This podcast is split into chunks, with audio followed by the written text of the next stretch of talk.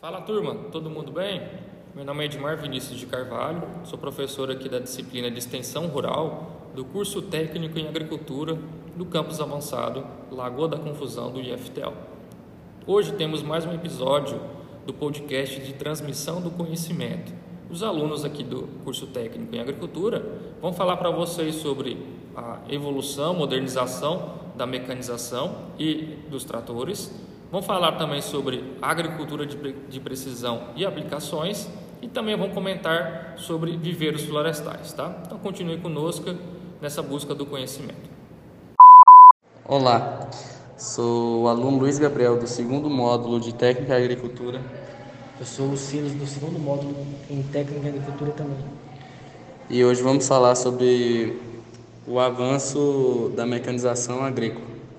A mecanização agrícola trouxe muitos benefícios para o produtor e trabalhador rural, como menor necessidade de mão de obra, menos retrabalhos, aumento da velocidade e execução da obra, economia do tempo. As máquinas são muito importantes, pois agilizam os processos de plantio e colheita, mais facilidade para manejo e manutenção das lavouras e mantêm um padrão nos processos, e também tem o conforto do trabalhador na máquina. Porém, a modernização do meio rural trouxe um impacto para os trabalhadores, mudanças na forma de trabalhar, tem mais exigências para os trabalhadores e trouxeram mais responsabilidades. E na parte da mecanização, envolveu muito mesmo a tecnologia. O Silas agora vai falar sobre a evolução dos tratores. Eu vou falar um pouco sobre a evolução dos tratores. Em 1858 surgiu o trator a vapor, grande, mas com pouca eficiência. Como ele era muito grande, necessitava de muito espaço para fazer as manobras. É, em 1920 surgiu o trator a combustão, mais eficiente, ágil, porém de pouca potência. Em 1940 surgiu o sistema de engate de três pontas, suspensor com mais rapidez. Em 2000, ano de surgimento dos tratores com GPS para facilitar os serviços nas fazendas e não fazer é, os mesmos trabalhos nas mesmas áreas. Uhum. Atualmente, grandes máquinas com uma potência enorme, muito tecnológica. Os tratores foram feitos justamente para a substituição de animais para facilitar o trabalho. Os tratores agrícolas são aplicados geralmente em fazenda. Ele é, puxa outras máquinas agrícolas, realiza gradagem e plantio, entre outras atividades. E aí galera, aqui quem fala é Eduardo Sereta. E aqui é a Isadora Klepa. Somos o segundo módulo do Técnico em Agricultura aqui do IFTO de Lagoa da Confusão e hoje vamos abordar como, como utilizar a agricultura de precisão na aplicação de defensivos. Mas primeiramente precisamos saber o que é a agricultura de precisão, Isadora? Bom, a agricultura de precisão é uma forma mais precisa de monitorar as atividades agrícolas, através da utilização de uma tecnologia avançada em que, com base em dados gerados por esse método, o agricultor pode gerenciar melhor sua lavoura, seja por meio da aplicação de defensivos, monitoramento de pragas e doenças, irrigação e entre outros. Mas uma pergunta: como isso pode ajudar o produtor, Eduardo? Bom, pode ajudar de modo a reduzir gastos e aumentar a produção e lucro do produtor, pois dispõe informações mais detalhadas de cada área da lavoura. Assim, o produtor se organiza mais fácil e identifica as demandas do campo de forma mais precisa conseguindo direcionar seus recursos e suas ações com mais certeza, evitando desperdícios e aprimorando o tempo com melhores rendimentos operacionais. É uma prática normalmente utilizada, por exemplo, para monitorar a aplicação de fertilizantes, é, monitorar irrigação, falhas de plantio, competição com outras espécies, doenças de plantas e assim por diante. Para melhor entendermos sobre como esse método pode ser utilizado pelos produtores na aplicação de defensivos agrícolas, precisamos saber como funciona um pulverizador, Isadora? Em primeiro lugar, pulverizar significa distribuir uma substância líquida em pequenas partículas. Na agricultura, a pulverização geralmente é utilizada para distribuir produtos agroquímicos, nutrientes ou fertilizantes de uma maneira geral. Os pulverizadores são utilizados para garantir que o produtor seja, tenha o seu produto distribuído em quantidade correta e nos locais desejados. Além disso, os produtos geralmente são comprados concentrados e precisam ser diluídos em água. Essa mistura, chamada de calda, é distribuída sobre a lavoura com o auxílio justamente do pulverizador. Portanto, um, pulverizador agrícola é um equipamento que utiliza no combate a pragas, doenças, insetos ou diversas outras ameaças. Ele também pode ajudar na distribuição de fertilizantes e, por isso, é uma das principais ferramentas do trabalho no campo. Para finalizar nosso podcast e compreender melhor o assunto, vamos a uma última pergunta. Como utilizar a agricultura de precisão na aplicação de defensivos agrícolas, Eduardo? Boa pergunta, afinal. Bom, ela pode ser utilizada como controle da aplicação de insumos, em que essa tecnologia permite que seja aplicado o insumo somente quando necessário e no local indicado, assim otimizando o processo e evitando gastos desnecessários. A exemplo disso, tem-se os sensores que estão nas máquinas, por exemplo, que contribuem de, de várias formas, como fornecendo dados que auxiliam os agricultores a monitorar a lavoura. Algumas das principais tecnologias de sensoriamento são os capacitativos, os mecânicos, os eletroquímicos, os ópticos e o de localização. Então é isso, pessoal. Agradecemos a atenção de todos. Uma boa semana e até mais. Oi, pessoal. Tudo bem? Aqui é a Andrea. E aqui é o Álvaro.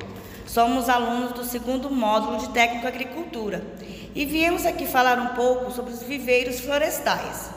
O que é um viveiro florestal? É uma área destinada à produção de mudas florestais até que elas tenham idade, tamanho e vigor para serem transplantadas no campo.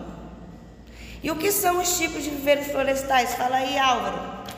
Bom, existem os seguintes tipos: os viveiros temporários e os viveiros permanentes. Os viveiros temporários são feitos para produzir mudas para uma determinada área e durante um período determinado. As instalações são provisórias, rústicas e de baixo custo, normalmente localizadas próximas às áreas de plantio. E os, e os viveiros permanentes são feitos para atender programas permanentes de reflorestamento, de forma contínua e por tempo indeterminado. As instalações são mais complexas, o planejamento é mais rigoroso, alto capital de investimento e a produção e a grande produção de mudas. E você sabia que as mudas ficam em média nos viveiros de 5 a 12 meses ou até atingir de 20 a 50 centímetros de altura, a depender da espécie vegetal. Por exemplo, a mangaba fica de 10 a 15 meses no viveiro e o ipê roxo fica, de, fica no máximo até 5 meses no viveiro. E quais são o que pensar na hora da instalação de viveiros florestais, Andréia? Bom, vamos listar cinco pontos importantes: o local, a instalação, área, irrigação e tipos de irrigação. O local tem que haver disponibilidade de água em quantidade e qualidade, fácil obtenção de mão de obra, fácil acesso à área a ser reflorestada, evitar as baixadas e locais elevados local bem ensolarado e protegido de ventos fortes. A instalação do viveiro deve ser um abrigo para períodos chuvosos, deve conter um reservatório de água, um depósito para equipamentos e agroquímicos e uma cerca para a proteção da área. O tamanho da área depende da quantidade e tipos de muda a produzir. Deve ser limpa periodicamente e permitir locomoção entre os canteiros e instalações, possuir estradas e caminhos entre canteiros. A irrigação deve ser feita de forma constante, mas não excessiva, até porque não queremos matar nossa planta afogada, né, Andréia? Com certeza, Álvaro. E quais são os tipos de irrigação? Bom, os tipos de irrigação, eles podem ser de duas formas: mecanizada e manual. A mecanizada é por meio de aspersores e microaspersores, bombas e motobombas. Já o manual, regadores e mangueiras. E para finalizar, vamos falar um pouco mais sobre posicionamento e localização do viveiro. O posicionamento e a localização do viveiro deve ser construído em um local pleno sol permitindo que a umidade no local não fique constante e o posicionamento deve estar de forma com que as mudas recebam os raios solares de forma homogênea. A necessidade do uso de tela de sombreamento para algumas espécies que necessitam de pouca luz para o seu desenvolvimento. Exemplo: o sombrite preto, muito usado nos viveiros e hortas. E também a topografia do terreno deve ser preferencialmente plano para evitar acúmulo de água. Ao acesso à água deve ser próximo a fontes de água, para facilitar a rega das mudas. E há necessidade também no viveiro de conter uma sementeira, pois ela funciona como um berçário para as mudas e um local que inicia o processo de germinação das sementes. Obrigado, pessoal, por nos acompanhar até aqui e nos vemos no, no próximo episódio. Tchau, tchau, até mais. Próximo. Oh, tem como cortar. Turma, esse, esse foi mais um episódio do podcast de transmissão do conhecimento produzido pelos alunos do curso técnico em agricultura. Esperamos que você tenha gostado. Curte, compartilhe e nos acompanhe no próximo episódio. Um abraço.